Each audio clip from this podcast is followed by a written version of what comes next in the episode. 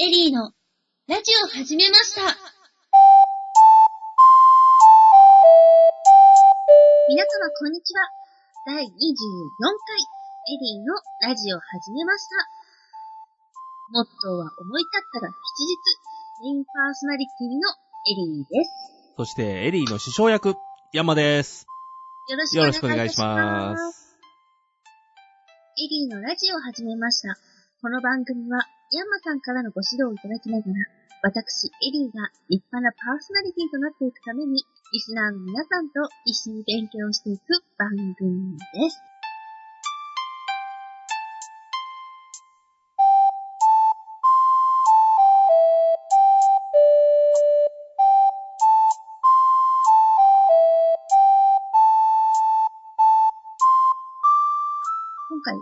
まないように、うん。すごくゆっくり、うん。と喋ってみたんですが、うん聞きづらいですか？いや、いいんじゃないか。それはそれでいいんじゃないか？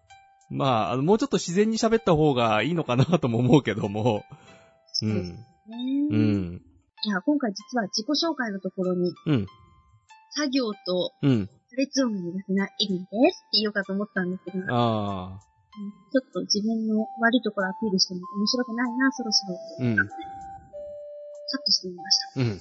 まあそこはね、あの、普段から練習をして、で、さらっといけるようになって、ここまでできたぞっていうね。まあ次回とか次次回あたりにこうアピールをするっていう。今日24回で、うん次25回なんですよ。うん。25回の時は、二、うん。人で雑談トークの回にしようっていうのを話してたので、うん。ちょっと楽しみだったりします。ああ、まあね、25回って言ったら半年だもんね、これでね。半年か。そうです。半そう年で。違う、各週でやってるから1年だよ、これで。え、嘘？そうだよ。だって、53週しかないんだから、26回で ジャスト半年だからさ。はいはい。うん。そうだよ。え、もう1年経つんですか、うん。だって、そう、俺、普段いろんなとこでさ、毎週の番組やってるからさ、25回とか26回って言うと、ああ、半年かって思うけど、この番組各週だったんだよね、そういえばね。はい、各週。うん。だから1年だよ、これで。あー、すごい。まだ1年経ってないけど、前の回でちょっとお祝いだー。早いもんだよね。はい。なんか25回って、うん。特にあんまり、まあ、二人の雑談会にしようぐらいの感じで、特別な回にするつもりなかったんですけど、うん。もうちょっと、うん。1年になるんだって思うと、そうそう。だから26回で多分ジャスト半年かな？になるので、ジャスト1年楽しみです、これは。うん。山さんだったら基本どんなお話振っても帰ってくるので、まあ、どんなもんでもね、それは、ついていけないとパーソナリティにならないので。うんもうどこから攻めていくかを考えるだけでも、うん夜はぐっすり寝れております。ああまあでもね、あこれはさすがに返せねえやっていうのもいろいろあるけどね。そう、うん。まあそういう時には自分の得意分野にそのまんまこう話を引っ張っていくだけなので、そう、なるほど。で、それでちゃんと話を終わらせてぐっすり眠ると。うん。し考えれば考えるほどわけわかんなくなって、もういい寝るっていう。それ、ふて寝かなんかじゃないのかい。で山さんのことどうやって困らせてあげようかなって思って考えるだけで寝ちゃうっていうう。ん。それはだから寝ちゃう前にちゃんと困らせるネタを持ってこないと。大丈夫です。うんまだ2週間あります。うん。まあ、そんな、どんな回になるかは、うんぜ。ひ次回の25回をそうですね。楽しみに。はい。多分私がコテンパンにやられてメソメソ泣いてるだけでまたかい。もうちょっとこう来ないと。少しは抵抗する。うん。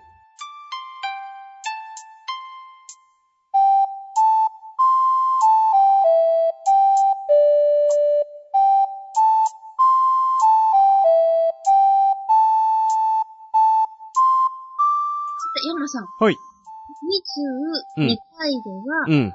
音のサウンドフラワー、うん。天気のお話。うん。23回では、うん音の構成、うん。波形編集、トラック編集の話。うん。そして今回の24回は、うん音楽の話をしていきたいと思います。というのもですね、うん。実はまた今回、うん。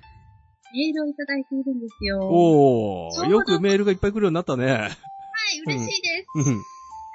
私自身が音楽の回やりたいなと思ったところに、ジうん。ャストな感じで来たので、おうもうこれは読まなきゃなと思って読ませてきます。いいね。はい。ヤンマさん、エリーちゃん、こんにちは。楽しみにラジオを聞いております。やっと音の話になりましたのでメールしました。やっとって言われたよ。やっとって言われちゃいましたね。うん。最近、ミクを始めようと思い立ったのですが、これだけは揃えとけみたいなものはありますか？うん。ボーカロイドソフト、打ち込みソフト、この二つはあるのですが、他にもあったら教えてください。うん。あと、作詞作曲の流れはどのようにされているのでしょうかぜひ参考にさせていただきたいと思いますので、よろしくお願いします。おうトミー。あトミーさんね。はい。あトミーさんから、はいトミーって身内じゃねえかよっていうね。ま あ、メールが多いとなるとこういう感じですよ。うん。まあ、こういうところからもメールが来るぞということでね。はいうん。ということで、うん。必要なもの、うん。音楽を作るのに必要なもの、まあ、うん多分自分で楽器を流すのではなくて、うん。ボーカロイドソフトを肉を使うので、多分パソコン等のうん。機器を使ってのうん。音を作るという意味だと思うんですが。まあ、う。そうだよね。はい。うん。必要なものを私知ってます。はい。やる気です。あそれは何するにしてもそうだよ。うん。それ音楽作るのもそうだし、ラジオで喋るのもそうだし、はい。うん。その他もろもろ何でもね、まずやる気がないことにはどうにもならないので。はい。うん。ちょっと身内なので、きつめに言ってみました。うん。はい。うん、いいと思います。で、そんな茶番は置いといて、はい。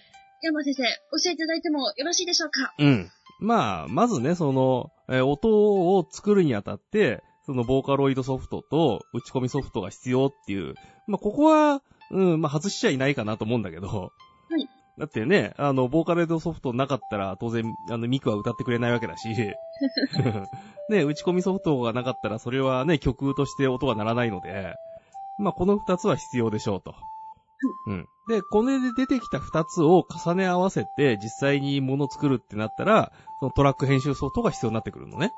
おー、前回に、はうん。まあ、それはね、当然重ね合わせないと物にならないので、い。うん。他にどんな手段でやるって言ったら何？こう、スピーカーでこう全部音鳴らしといて、同時に鳴らせておいて別のマイクで撮るみたいな。うん。さすがにそういうわけにいかないので、うん。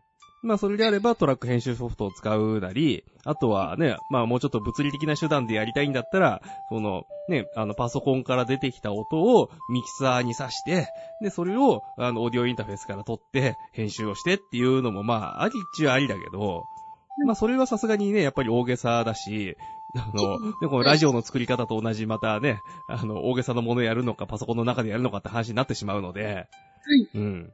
まあ、そういう意味でいけば、そのパソコンの中でやるっていうんであれば、そのね、あの、ミクが歌った、えー出力が出てきた、その、何、ボーカルトラックと、えーと、その打ち込みソフトで、えーと、なんだ、打ち込んで再生した時に出てきた音を重ね合わせるものとして、そのトラック編集ソフトがあれば、それでできるんじゃないのかなと。うん、いうところですね。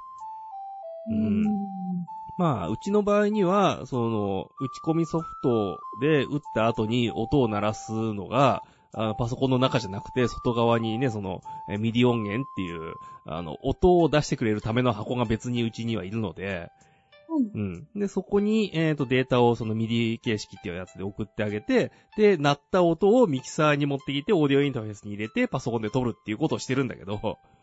うんまあ、それをパソコンの中だけでやろうと思ったら、その打ち込みソフトの中にある、まあソフトシンセというかね。うん。まあ、あの、コンピューターで今 MIDI 全部できるようになってるので、それを使って音を作ってあげればいいんじゃないのかなと。うん。いったところですね。で、あとは、まあ全部パソコン上でやるのか、それとも、あの、五線譜ノートを買ってきて、そこでこう、あの、おたまじゃくしを書いて作曲していくのかって、そのくらいの違いになってくるので、今度は。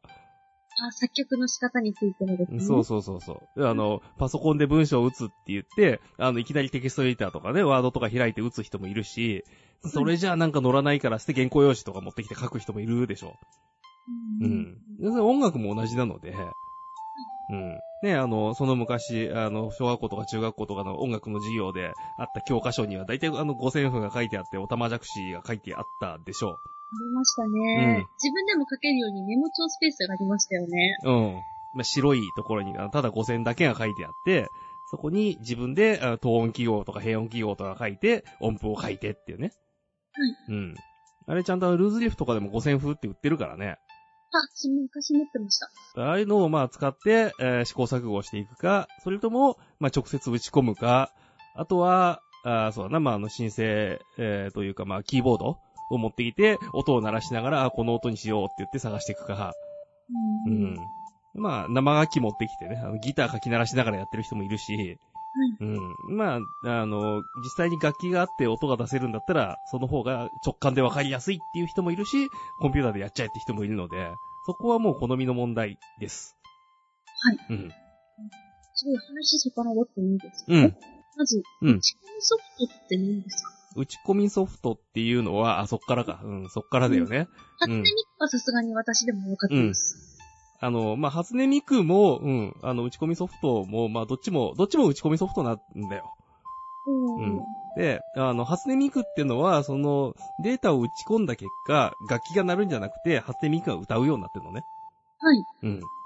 で、打ち込みソフトっていうのは、打ち込んだ結果、ピアノが鳴ったりとか、あの、ギター書き鳴らしたりとか、あの、そうそう、フルートをね、笛の音がしたりとか、そういうためのものです。わかりました。そう。で、その打ち込む時のデータとして、まあ、なんかその5000符的なものが出てきて打っていくのもあるし、あるいは、あの、昔ながらのシーケンサーソフトってやつだと、全部数字で打たなきゃいけなかったりするのもあるし、うん。ん。そう、あとは、ね、そういう、なんとかそのシンセキーボードを持ってきて、それをパソコンにつないであげると、リアルタイムに引いたデータがパソコンに入ってくっていうのもあるので、おうん。まあ、ー。それはね、その作曲する人というか、まあ、入力する人が使いやすいものを使うと。うん。いろいろあるのよ、あの、笛の形してるやつとかね。えー、それかわいい。うん。あの、横に持つとフルートとして入力できるし、縦に持つとサックスとして入力できるし、みたいな、そんな機能がついてるのもあるしうー、んうんまあ、いろいろ変わり者はあるけれども、まあ、基本的にはそのパソコンの中にデータとして、その楽譜というか譜面を打っていくのが打ち込みソフトですと。うんそう。実は私、うん初音ミクのソフトがあれば、うん。音楽も作れると思ってました。ああ、初音ミクがあったら初音ミクが歌うだけです。一週間ぐらい前にして結構ショック受けたんですけど、うんあ、初音ミクって歌うだけなんだ。後ろのうん BGM は別のソフトなんだ、みたいな。うんそうです。ソフトっていうのがその打ち込みソフトなんですね。うんそう。だから、初音ミクの代わりに、本当にあの誰かが歌ったものを録音しても、それは当然楽曲にはなるんだけど、はい。うん。まあ、合成音声でというかね、その、ボーカルとして、その、あの、本当に歌う人がいなくても、その、ボーカロイドっていうのを使うと、えー合成音声で歌ってくれると。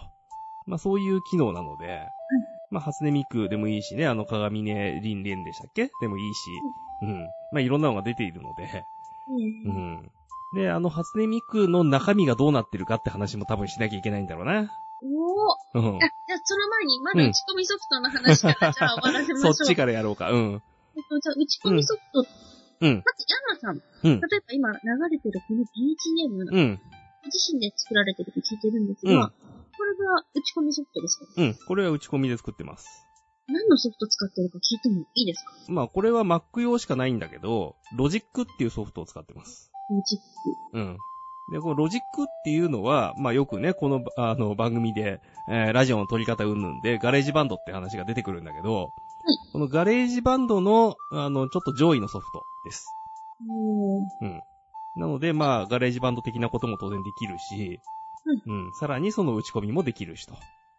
うんうんこれはじゃあ有料ですね。まあそうですね、有料ですね。無料でおすすめってありますか？無料、無料のものもあると思うけど、だから無料詳しくないんだって。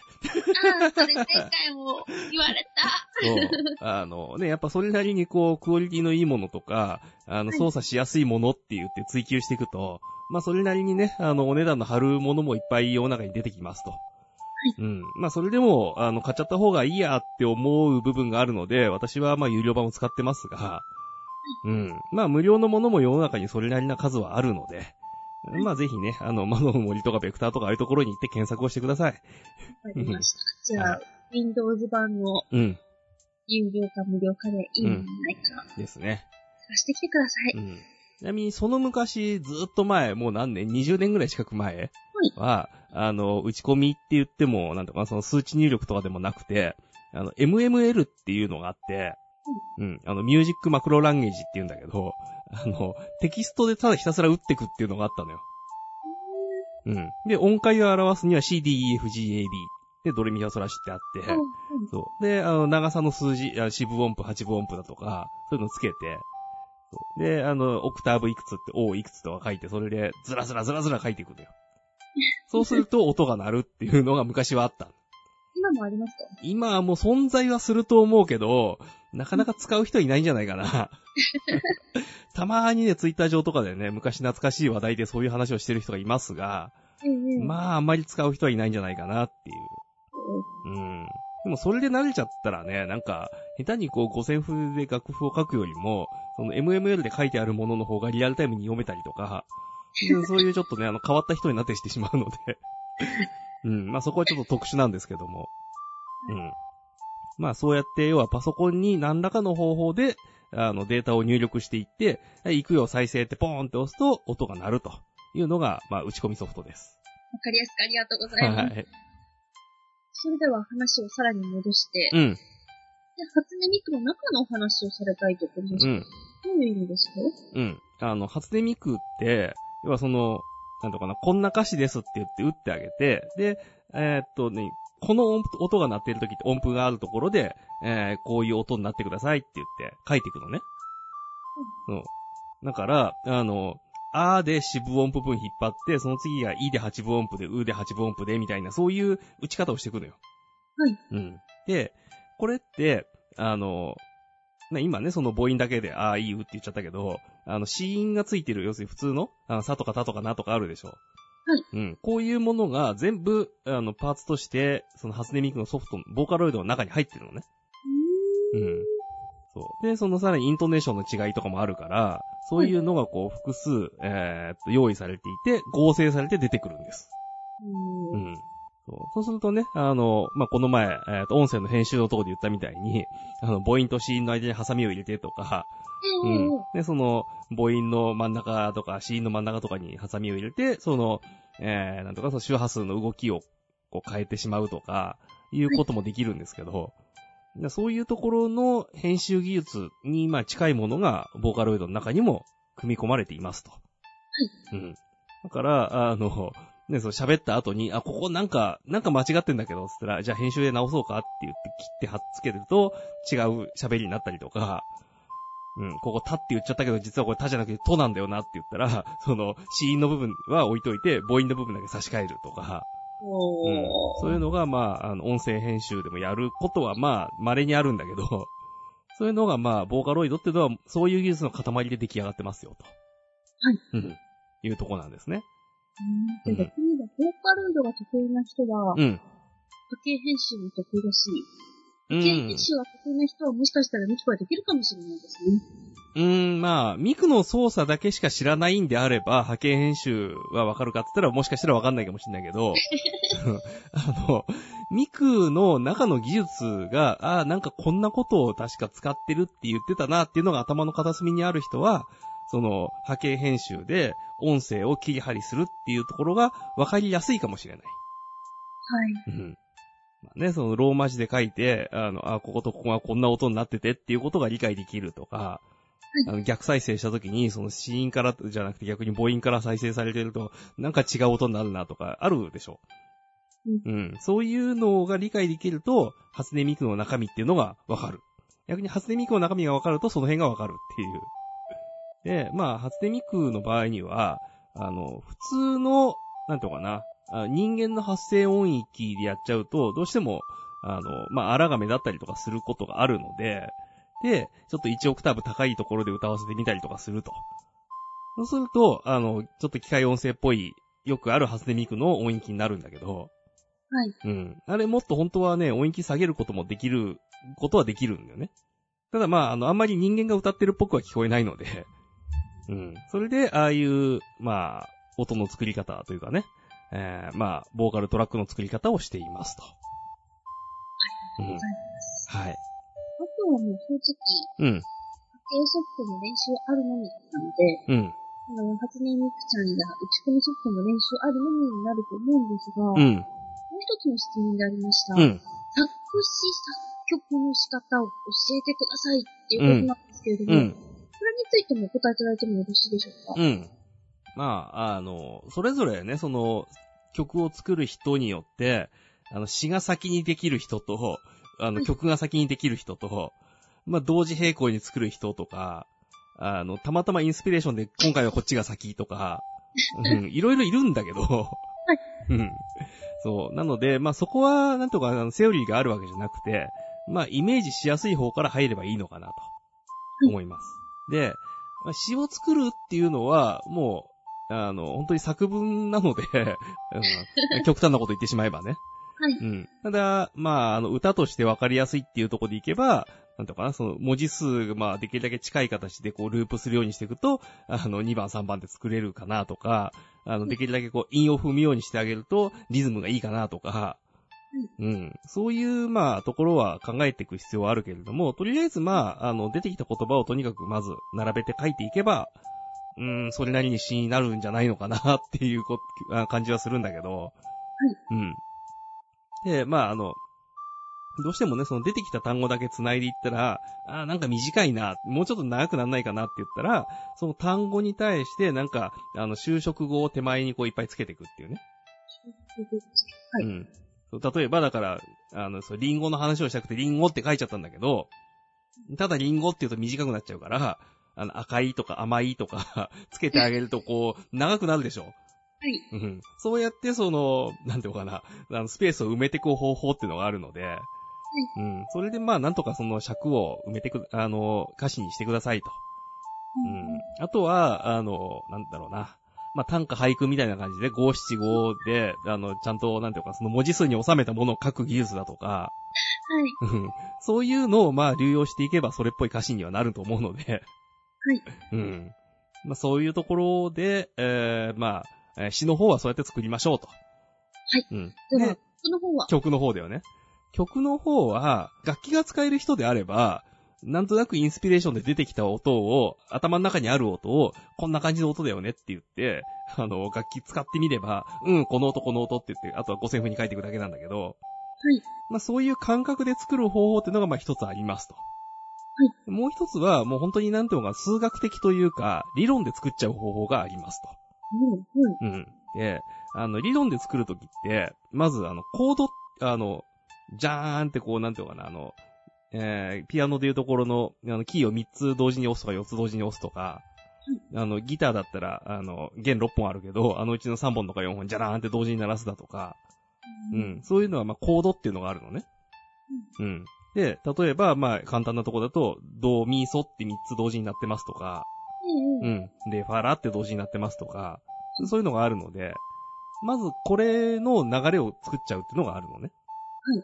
うん。で、まあ今、こうドミソとかレファラって言ったけど、まあ基本この1個ずつ飛ばして、あの3音とか4音とか鳴らすっていうのが、まあ普通にそのコードって言った時の、まあ一番基本っちゃ基本なのね。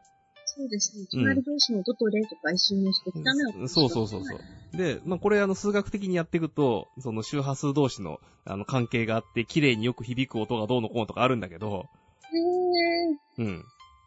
要するにね、その近い音だと、そのうねりが出てきちゃって、あの、はいうん、濁った音になるとかね。あの、綺麗にこう3倍とか5倍とかってとこにピタってはまるやつだと、あの、はこう調和した音になるとか、うん。でそういうのがあってそのコードっていうのができてる。で、まあね、その3音鳴らすにしても、まあメジャーコードだとかマイナーコードだとかあるんだけど、うん。まあ基本的には、まあ全部発見で、えっ、と、波長長だとしたら、まあドミソレファラ、えっ、と、ミソシとかね。それで順番にやっていけば、まあまあ、そうそう外さないだろうなっていうのがありますと。うん。で、これが一番初めては、その、ド、ドミソだよね。これが1番。で、その次のレファラが2番で、えっ、と、ミソシが3番でみたいな感じで、1,2,3,4,5,6って番号が一応つくのね。うん。で、えっ、と、これの、えっ、と、145、145とかやってると、まあ、それなりに回ってくとか、141とか151とか回ってくっていう、あダイオトニックコードっていう、まあ、そういう理論があったりするんだけど、うん。うん。で、その、えっ、と、なんだっけな。えっ、と、5の代わりに3を使うとか、えっ、と、4の代わりに6を使うとか2を使うとかいうのもあるんだけど、そうやって、その、コードの流れっていうのを作っちゃう。これが基本っていう、そういう作曲の仕方もあるのよ。ね、自動作曲とかでやったりするんだけど、うん。そう。で、これで作ると、その、何この小説の中で使う音は、今鳴らしたこの音ですって決まるじゃん。はい。うん。で、じゃあその中で、あとはこうリフって言って、あの、ね今ドミソだったから、じゃあドソミソにしようだとか、その中で動く。うん。そうすると、あ曲っぽいものは簡単にできます。ぽいものは。そう。まあ、その曲聴いて楽しいかって言ったら、やっぱちょっとハテナがつくので、そうすると、その後はね、こう感性で生きていく必要はあるんだけど、うんうん。まあ、それでも、あの、まあ、曲らしきものはそれでできるので、うん。ちなみに、うん今頭の中のイメージの音を作るっていうのと、理論を作るって2パターンいただいたんですが、うん。パさんはどちら派ですか？うーん、両方やるね。おー。そう。あの、楽器が目の前に置いてあって使える時だったら、とりあえず、あ、なんかこんな音がいいなって言って、その音を鳴らしてみて作っていく。はい。うん。で、逆になんだろうな、あの、新幹線乗ってる時とか、あの、もう、机の上というかね、パソコン上でとにかくなんか作んなきゃっていう時には、あ数学的というかね、その理論でダーッと書いてみて、で、なんかこんなフレーズでいいかなっていうものをメモでたくさん作ってしまうとか、そういうのがある。うんまあ、あとは、慣れです。結論なれ。うん。まあそういうね、その作り方っていうのはね、まあその音楽理論っていう形でいろんな本も出てるし、あの、まあ追求していくとすごい深いところまで行ってしまうので、うん。あの、音楽理論って言って調べていくと、あの、多分ここじゃ紹介しきれないぐらいいろんな単語が出てくるのでね。うん。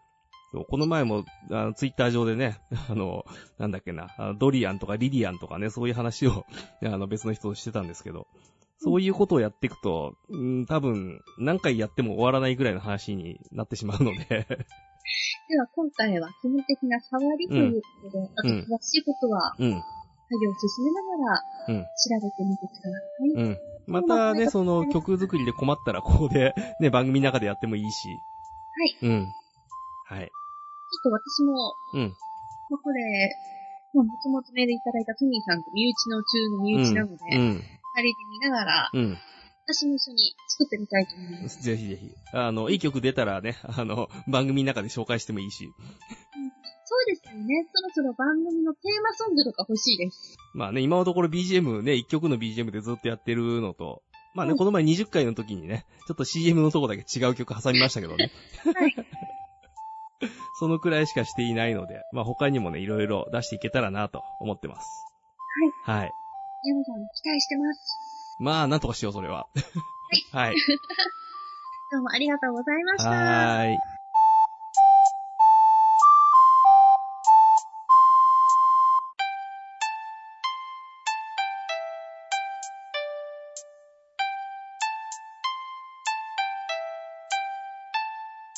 さて、エリーのラジオを始めました。この番組では皆様からのご意見、ご感想、ご要望、ヤンマさんへの質問等、メールを募集しております。宛先は、エリラジオアットマーク、スタジオハイフン、イエティ .co.jp、ERIRADIO アットマーク、STUDIO ハイフン、YETI.co.jp までお待ちしております。はい。山さん、もうちょっとうん。い勉強したら聞きたいことがどんどん増えていきますね、私。い傾向だね。はい。でも、うんあまりにも多すぎて、ちょ、どれから手をつければいいのかっていうことにならないように。あー、もうそれは片っ端からやっていけばいいんじゃないかな。うん。はい。広く浅くを徐々に深くしていく感じで、うん。続けていきたいと思います。はーい。もう私には心強い先生がついてて、よかったなって思います。まあ、リスナーの皆さんもね、聞きたいことがあったらぜひメールで送ってください。お待ちしております。お待ちしてます。それでは、エリーのラジオを始めました。第24回もお別れの時間です。